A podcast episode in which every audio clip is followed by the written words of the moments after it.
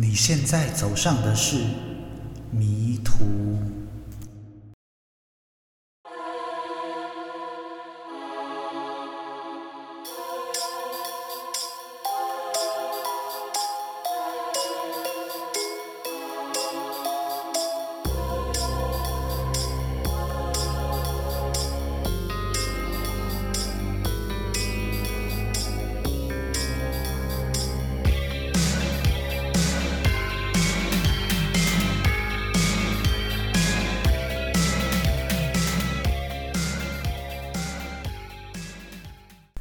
Hello，大家好，我是浩，欢迎大家收听《迷途》。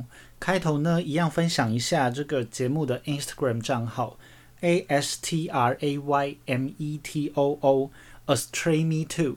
有兴趣的话呢，就可以追踪一下。这星期呢，要讲的并不是连环杀手的故事，但是这一个案子的内容本身算是蛮猎奇的，很像是电影的情节里面才会发生的故事。那我们就开始吧。在一九九三年十二月七日的晚餐时间，在德国有一个叫做佛达地方的郊区，这里有一个美军的基地，在基地内有许多军人都在餐厅里面吃晚餐。忽然之间，从餐厅外面就传来有人的叫声。一开始的时候，并没有太多的人注意到这个基地外面传来的声音，但是当这个叫声越来越大声，而且越来越凄惨的时候，原本在吃饭的这些军人呐，就纷纷的凑到了这个基地餐厅的玻璃往外面看，想知道外面现在到底是发生了什么事情。他们就看到有两个同袍在餐厅外面扭打，其中一个人跨坐在另外一个人的身上，被跨坐着的人就躺在地板上面，好像想要反抗。大家一开始其实并没有多想，就只是认为是两个朋友之间的打打闹闹。但是当他们再仔细看看，却发现好像有一点不对劲，因为这个跨坐者的人啊，他手上好像拿着一把刀，正反反复复的往地上的人的身上刺。躺着的人的反抗看起来也是越来越无力。当大家都发现现在是有情况发生的时候，就看到坐着的人突然唰的一声割开了躺在地上的人的喉咙，他无视这些哗啦啦喷出来的血。把他手上的这个军刀啊，当成是锯子一样，在躺在地上的这个人的喉咙上来来回回的锯。但是脖子的构造啊，比他想象的还要坚固，所以他就一直都锯不断。原本坐着的人呢，就突然的站起身。这时候躺着的人已经可以看得出来，他一动也不动。站起身来的这个人。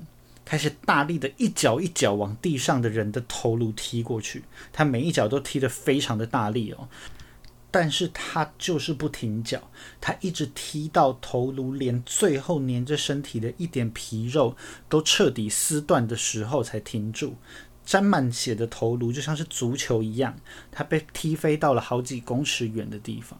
虽然现场的画面很可怕，但是这个男人的表情还是非常的平静。他走向这个喷飞到远方的头颅，抓着这个头颅的头发，一把把这个人头拎在了手中。接着，他就像是什么事都没有发生过一样，走离了现场。他一边走，他手上的这个血淋淋的人头啊，还一滴一滴着滴着血。现场看到这个凶案现场的军人啊，都看傻了眼，因为刚刚这个砍头的画面就好像是电影场景一样。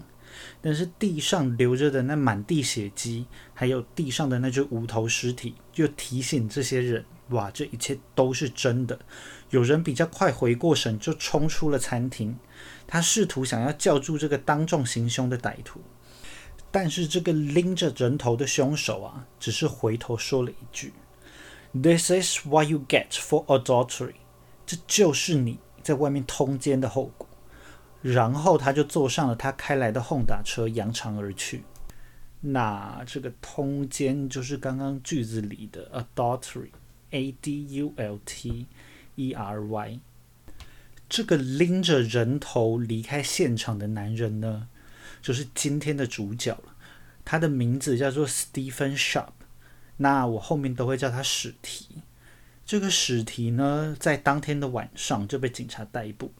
史提是一位驻军在德国的美国军人，因为他军人的身份啊，史提就被送到了军事法庭，而且是军事法庭中的最高级别 ——General Court Martial。这个美国的最高军事法院啊，里面审理的都是军人的重罪案。在这个最高军事法院里面，是有权利可以判处死刑。史提的家人呢，就认为这个情况对史提非常的不利，因为在一般的法庭审判之中啊，他们会花时间选择陪审团的成员。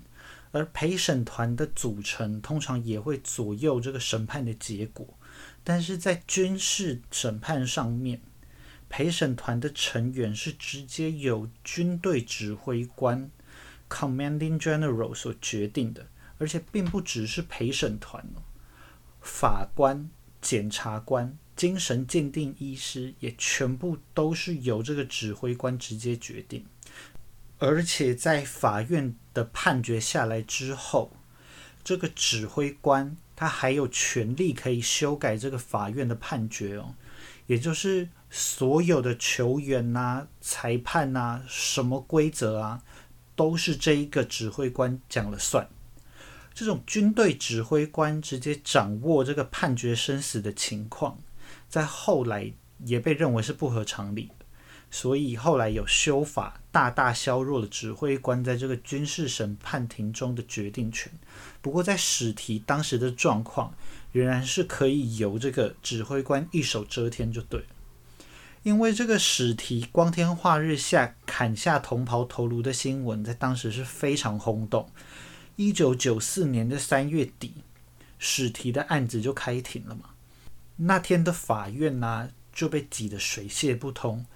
指挥官选出的陪审团是由四位军官、三位军人所组成。那他们的性别比呢是六男一女。在法庭上，史提是穿着自己一尘不染的绿色军服，然后他坐得非常的笔挺。那在法庭上还有另外一个穿着一袭灰色宽松洋装的女人，她缓缓地走上了证人席。这个女人呢，就是史提的老婆，叫做 Diane Sharp。那后面我都会叫她小戴。那小戴穿着这个宽松的洋装呢，是要来修饰自己怀孕的身材。史提的双眼呢，就一直盯着小戴，但是小戴却从头到尾都回避史提的眼神。接着，小戴就作为检方的证人，将事情的始末告诉给大家听。那至于要知道为何史提会锯下这个同袍的头，就要从史提的小时候说起。因为网络上啊找不到史提的生日，只知道案发的时候史提是二十六岁。所以呢，我从一九九三年往前回推二十六年，那大概就是在一九六七年左右。史提是在马里兰州的 Baltimore 巴尔的摩出生。那他在这个巴尔的摩的花园镇 Gardenville 长大，是家中六个小孩之中最年长的一个。他在学校的时候呢，是一个安静但是非常聪明的学生。在毕业的时候，还当过全年级的毕业生代表，在学校应该可以算是一个风云人物。他十四岁的时候呢，爸妈离了婚，那时候的史提就开始帮忙照顾他下面的五个弟弟妹妹。史爸在经营跟营造有关的家族生意，史妈则是一位秘书。在爸妈的眼中啊。史提就是一个非常勤奋的人。小时候的史提还常常熬夜念书。在中学的时候，史提还曾在一年的法律节比赛中获得冠军。那这个法律节比赛呢，叫做 Law Day Essay Contest。美国的这个法律节是在每年的五月一日。那美国律师协会啊，就会每年都设计一句标语，当做这个法律节的主题。二零二一年的这个主题叫做 “Advancing the Rule of Law Now”。那各地呢就会有针对这个标语有许多的机构就会举办一些大大小小的那个 A C 征文比赛。那史妈至今都还记得史提当年骄傲的站在法院的台阶上，念出自己得奖作品的那个开心的样子。史提非常聪明的这一点啊，还有其他很多的事迹都可以佐证，像是史提好几年都参加了大学举办的 Gifted and Talented Program，像这一种 program 啊，都是针对特别有天分的学生开设的课程。它可能是针对学校的不同学科，或是一些像是音乐啊、艺术等等各方面不同的才艺。通常会被选入这种 program 的学员，都是各领域很优秀的学生。那在犯下案件之后，军方也有让史提做过 IQ 测验。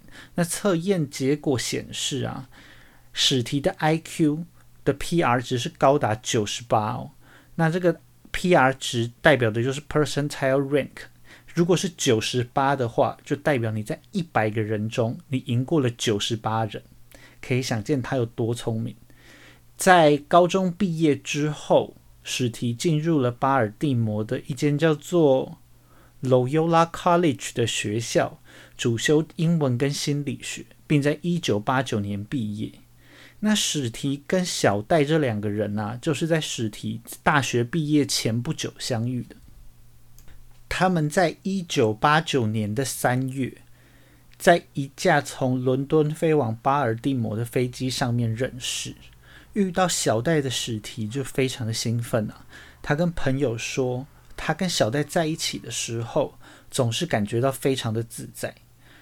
大家都能感受到。史提对小戴的爱非常的浓郁，两个人在交往不久之后，史提就从大学毕业了嘛。在同年的秋天，也就是差不多交往了半年的时候呢，两个人就结了婚。因为史提小的时候经历了爸妈离婚，那他当时遭遇到的痛苦，就让他下定了决心：如果有一天自己要结婚，那这段婚姻一定是一个一辈子的事情。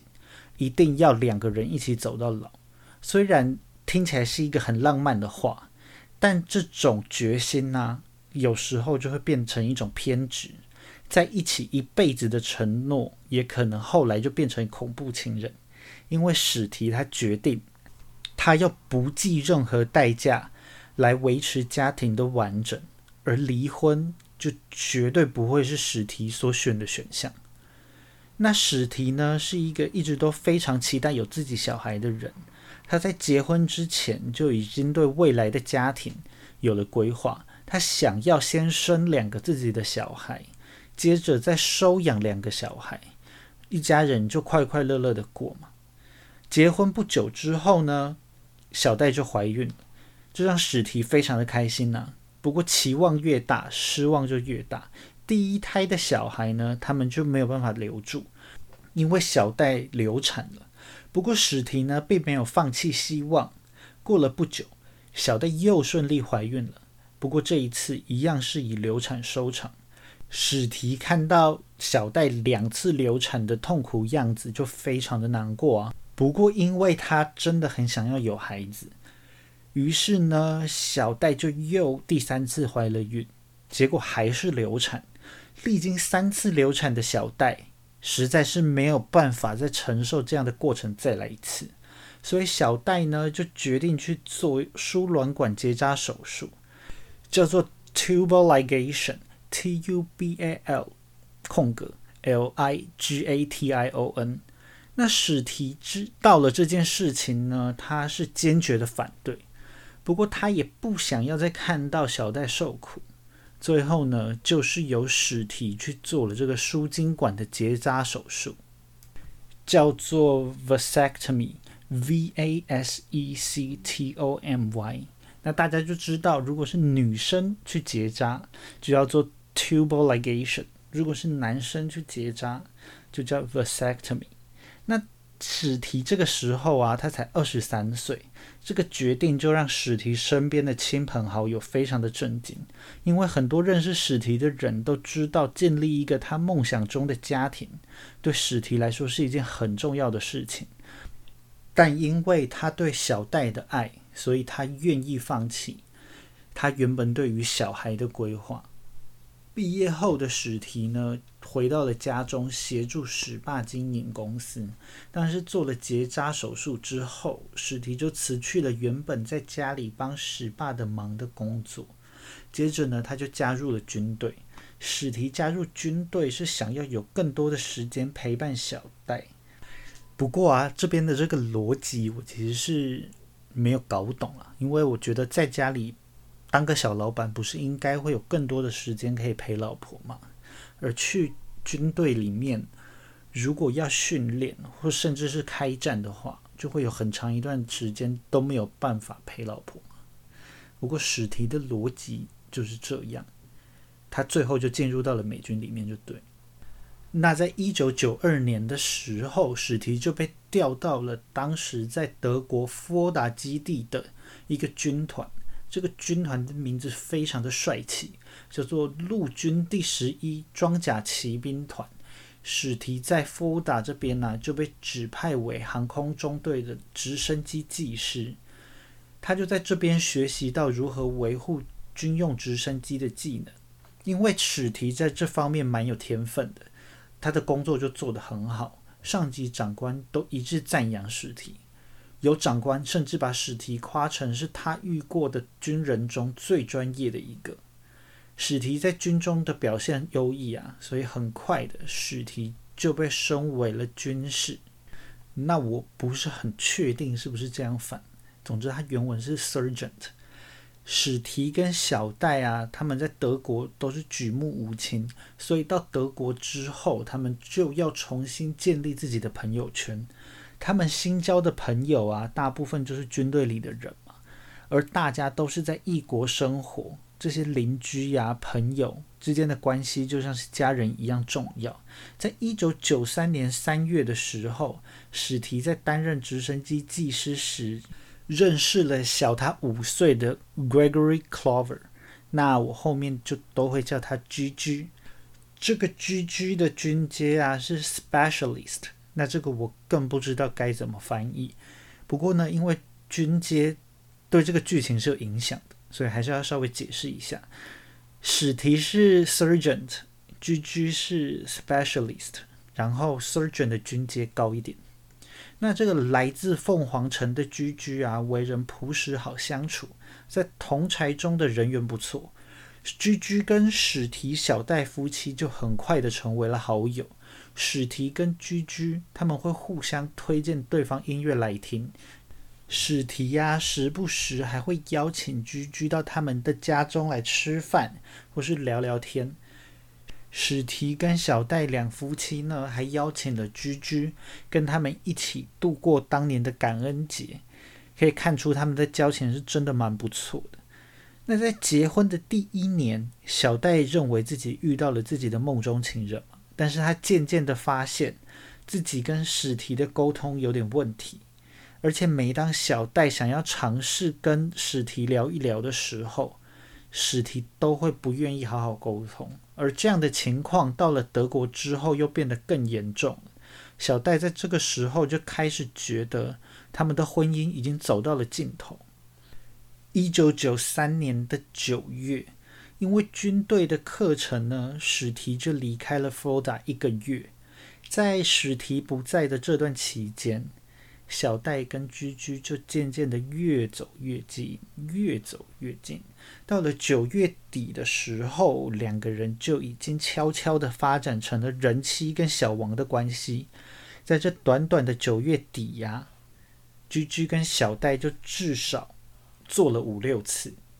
而且最雷的是，这两个偷情的人哦，小戴也明明知道史提已经结扎了，他跑去跟居居乱搞，他们两个竟然没有做任何的防护措施。那就没过几天，哎，十月的时候，小戴就发现自己怀孕。居居知道之后就有点担心，因为他也知道小戴以前曾经流产过很多次。但是他一想到肚子里的孩子，他就觉得很兴奋，他也很想要正式成为这个孩子的爸爸。到了十一月的时候啊，史提、小戴、居居这三个人，还有另外一对就是军队里的夫妻，他们五个人就一起度过了感恩节。没想到在感恩节晚餐之后，客人都离开了，小戴就正式跟史提提出了离婚。史提一开始就非常的惊讶，因为他完全没有发现他们两个人之间有可能是有问题的。那听到要离婚。史提虽然很惊讶又难过，但是因为他实在是很爱小戴，他最后还是同意了小戴离婚的要求。不过呢，史提还是不断的说服，希望小戴可以回心转意。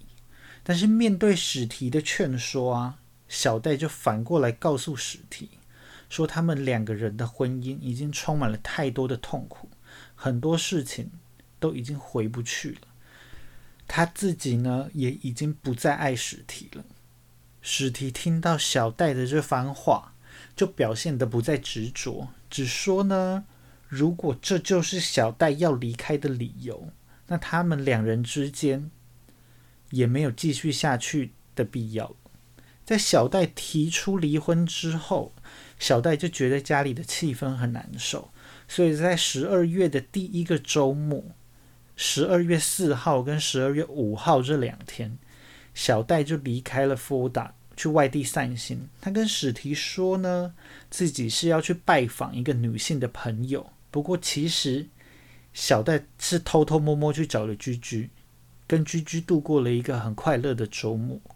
那史提就把握这个小戴不在家的周末啊，在家里彻底的搜寻蛛丝马迹，因为他早就已经怀疑。他跟小戴的婚姻出现了问题，其中的主要原因八成就是因为有第三者。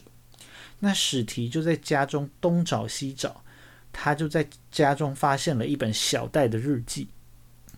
虽然没有具体提到史提在日记里面看到了什么，但是呢，他应该就是从日记里面找到了小戴在外面有奸夫的证据。他当下就非常的沮丧，还打电话给史爸，但史爸也不能做什么，只是安慰说他要坚强而已。当小戴十二月五日晚上回到家的时候，一进门就看到史提正在等他。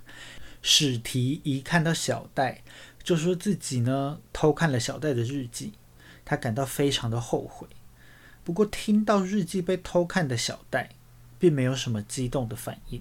于是史提又接着问小戴：“你是不是在外面有别的男人了？”不过小戴一听到，马上就否认，说自己不可能在外面乱搞。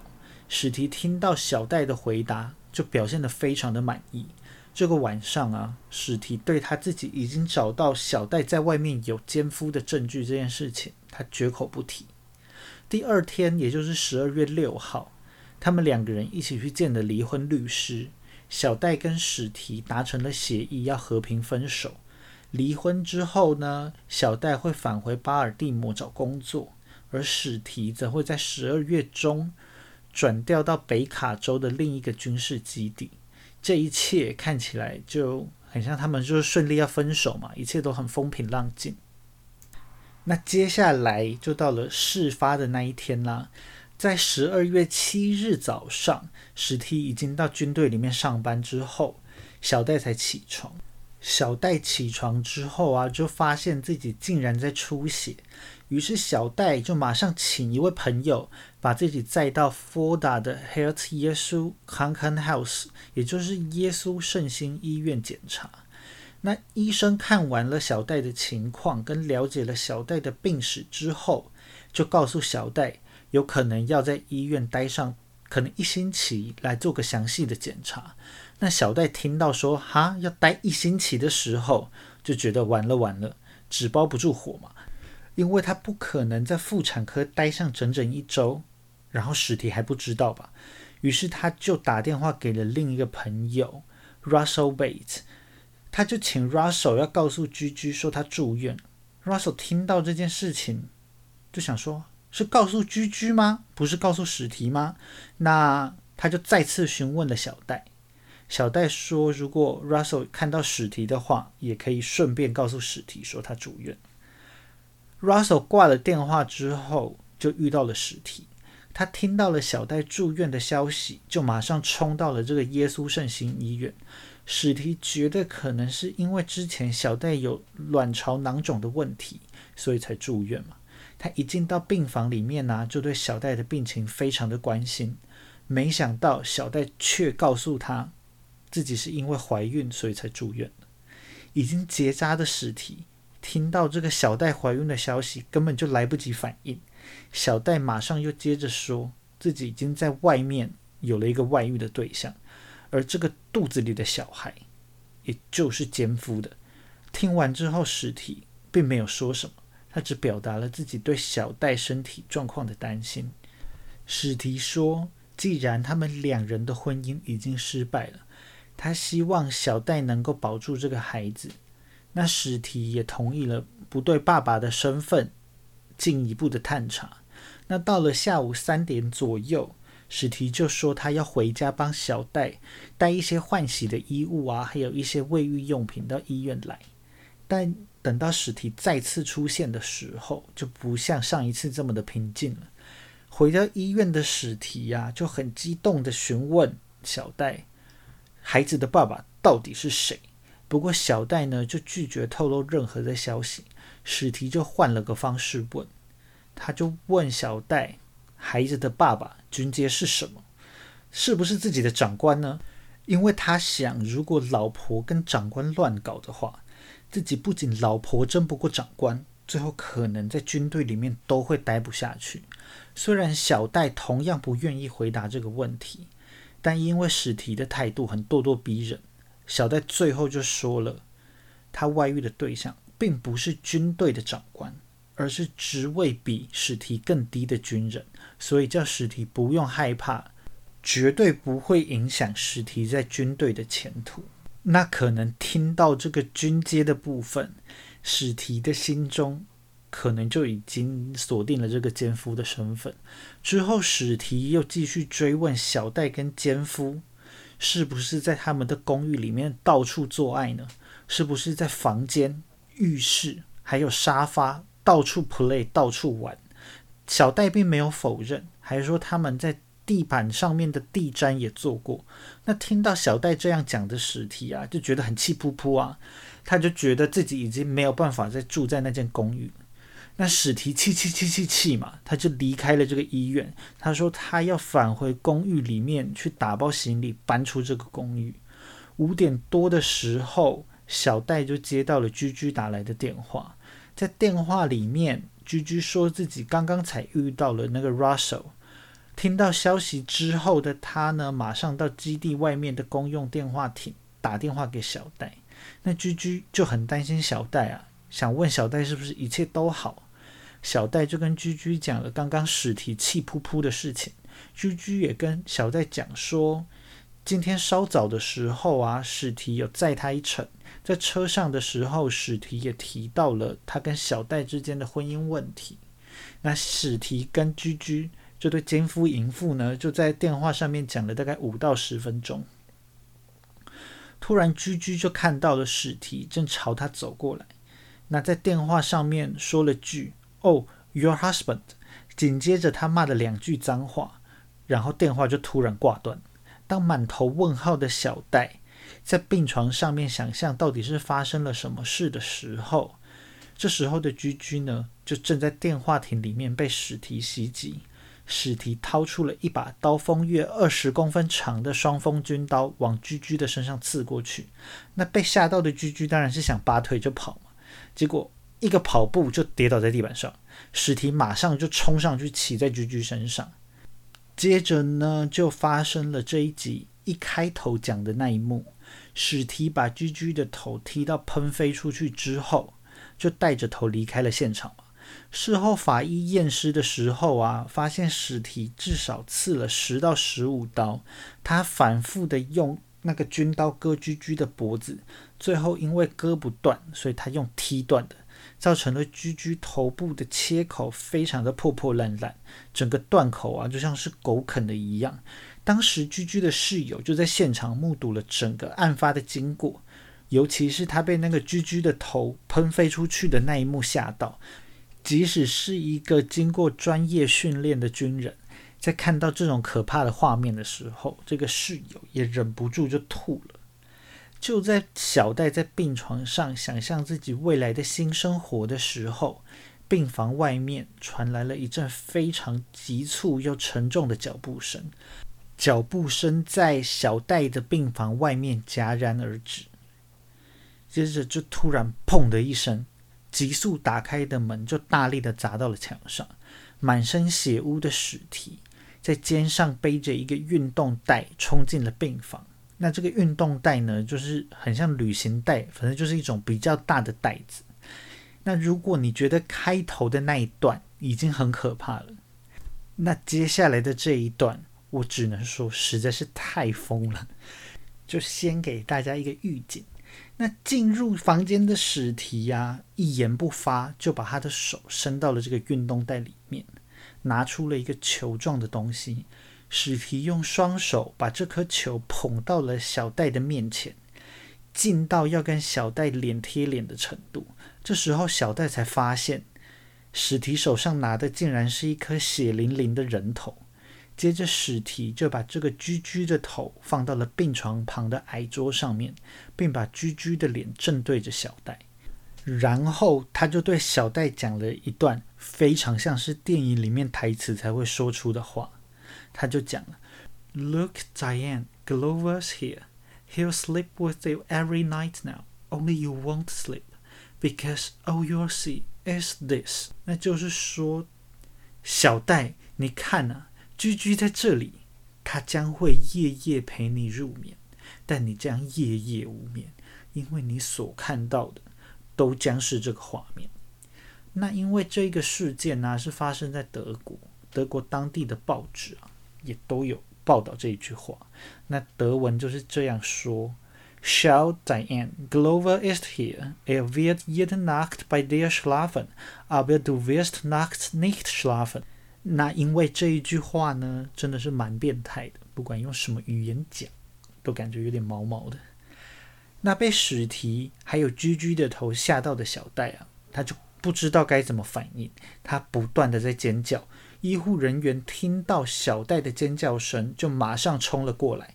一进到小戴的房间，他们都被小戴房间内的画面给吓到了。小戴脸色惨白，一脸无助的坐在床上尖叫，病床上面到处都溅落着血迹，而在病床的矮桌上放着的竟然是一颗人头。看到医护们闯了进来，史提也只是平静的坐在床角看着小戴。然后请病房里的医护人员把门关上，然后坐下来。史提就看着小戴讲：“你留下了太多的线索，所以我很轻易的就找到了我们之间的第三者。我这样做，全部都是为了你，因为我爱你。”接着呢，史提就开始对医护人员们讲述他跟小戴之间的故事。原本进到病房的医护人员非常的害怕。有人想要盖毛巾或是毯子在居居的断头上，但是史提拒绝了。他想要小戴好好的看着这颗头，想想自己所做出来的肮脏事。史提说话的时候感觉很平静，原本紧张的医护人员也就跟着平静了下来，因为史提看起来并没有要伤害人的意思，他想要的就只是有人听他说话。那史提呢，就滔滔不绝的讲了二十几分钟。一直讲到警察进到病房里面把他逮捕，他才停下来。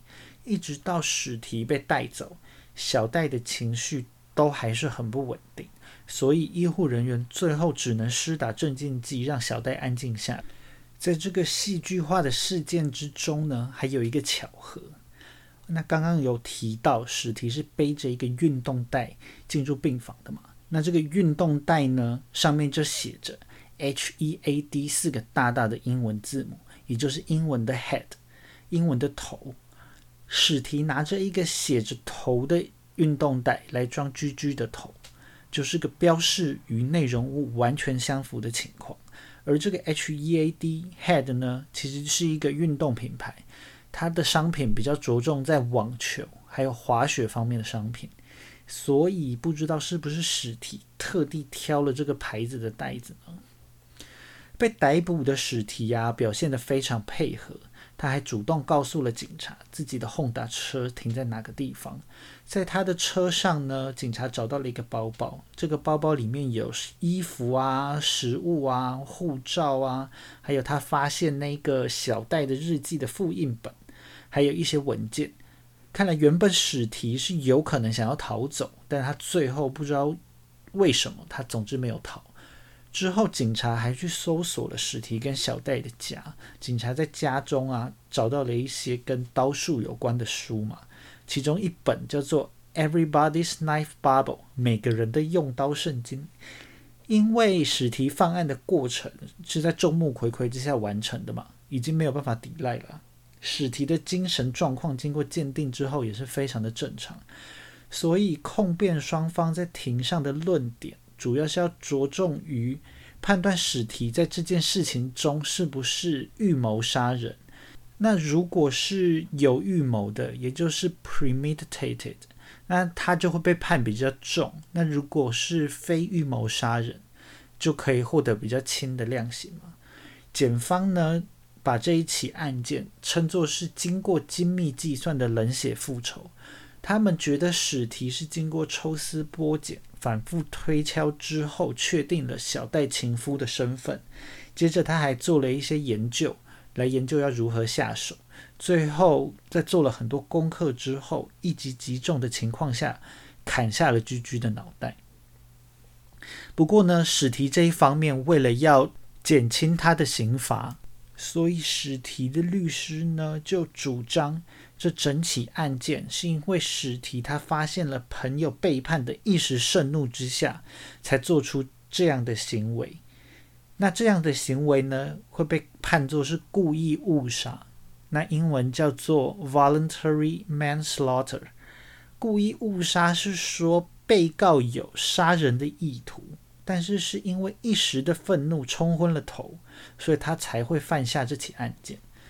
史提也说，他自己在案发的时候，身体是完全不能控制的，他就像是灵魂出窍一样的飘在半空中，视野像是一个狭窄的隧道，他在隧道的尽头，像是电影一样，看着他自己的躯壳攻击着居居。那显然法院是没有办法接受史提这个说法，因为最后呢，法院就是判决史提这个预谋杀人的罪名成立。史提必须要终身监禁在堪萨斯州的军事基地 Fort Leavenworth 的监狱里面。不过，听到判决的史提呢，还是一样，就一副面无表情，对一切都漠不关心的样子。在前面有提到，军事法庭做出判决之后，还需要指挥官的同意，这个判决才会生效嘛？这个案子里面的陪审团呢？有好几位成员都同情史提的遭遇，所以在这个判决书交给指挥官的时候，还附上了这些陪审团成员的求情书。而在七个陪审团里面，就有六个成员帮史提求情，其中五个人呢，他们都说希望不要判史提刑期超过三十年。那剩下的一个人是说，我希望不要判超过二十年。只有陪审团的团长一个人认为应该就是要按照过往的判例判处无期徒刑。指挥官在收到了判决，还有这些陪审团的求情书后，他最后就真的修改了判决，把原本的无期徒刑判决修改成四十五年的刑期。那之后，史提就一直待在监狱里面，一直到了二零一七年。这时候的史提呢，已经服刑了二十三年。史提在这一年，他申请的假释获准，在二零一七年四月的时候，史提就已经假释出狱了。由于史提犯案的时候年纪只有二十六岁嘛，在坐了二十三年的牢之后，也只有大约五十岁左右。现在呢，史提就正在美国的某个角落过着他的第二人生。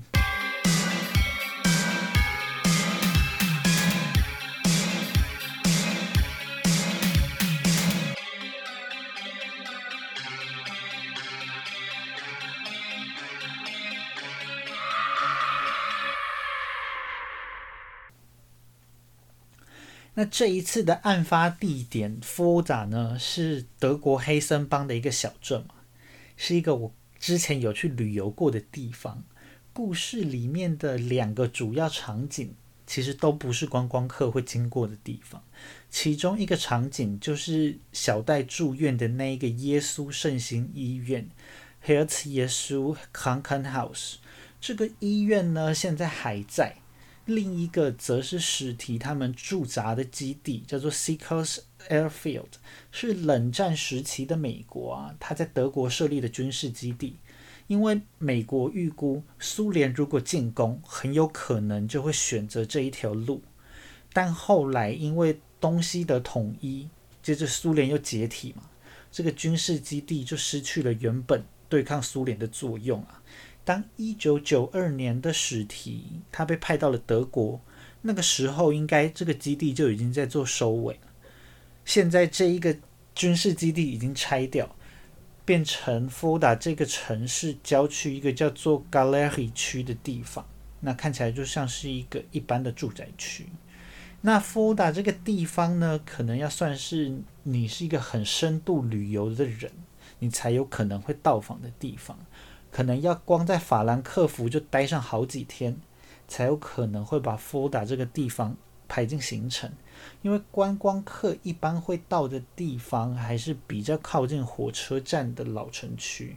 福达还是有很厉害的景点啊，它有一个非常大的教堂，就叫富尔达大教堂。福扎总现在呢，福达的人口只有六万人。一般在这种规模的小镇里面呢，教堂也都小小的，所以当时我看到这个富尔达大教堂是这么气派的时候，就觉得很出乎意料。这个教堂的正面呢，就有两座高高的塔嘛，屋顶上还建了一个圆顶，教堂前面还有一个超大的广场，整个教堂的气势非常的不错。那至于为什么富尔达这样的小镇，它要盖一个这么大的教堂？当然是有它的历史原因。这个富尔达大教堂啊，是在十八世纪的时候建造的。当时的富尔达是神圣罗马帝国中的一个小小的采邑，由富尔达修道院统治。那这个富尔达修道院呢，当时是这个神圣罗马帝国的皇家修道院，想要建造一个就是新的修道院本体，他就不会太吝啬，因为他比较有钱嘛。当时的罗马教宗呢？还推荐了一个曾经到罗马学习建筑的建筑师，叫做丁 h 霍 r 来盖。那这个丁 h 霍 r 呢，他就被后人称为是德国的巴洛克建筑大师。丁 h 霍 r 来到这个福尔达，他就一口气帮福尔达修道院设计了他新的城堡跟新的修道院。那这盖出来的富尔达修道院呢，也成为这个丁 h 霍 r 的代表作之一。后来神圣罗马帝国解散的时候啊，这个皇家修道院也就跟着解散。但是这个修道院的建筑就还在啊，那这个富尔达修道院就变成现在的富尔达大教堂。在教堂的周围啊，是一个很舒服的空间，是一个很适合散步的地方。大广场的设计也非常方便观光客去那边拍照。而且非常可爱的是，这个富尔达大教堂周遭的红绿灯啊，都有经过特别的设计。绿灯的时候呢，是一个拿着权杖的神父；红灯的时候，则是一个拿着十字架的神父。那如果大家有机会的话，就可以到这个富尔达来看看喽。以上就是今天的节目内容啦，就希望大家会喜欢。我是浩。大家下次见。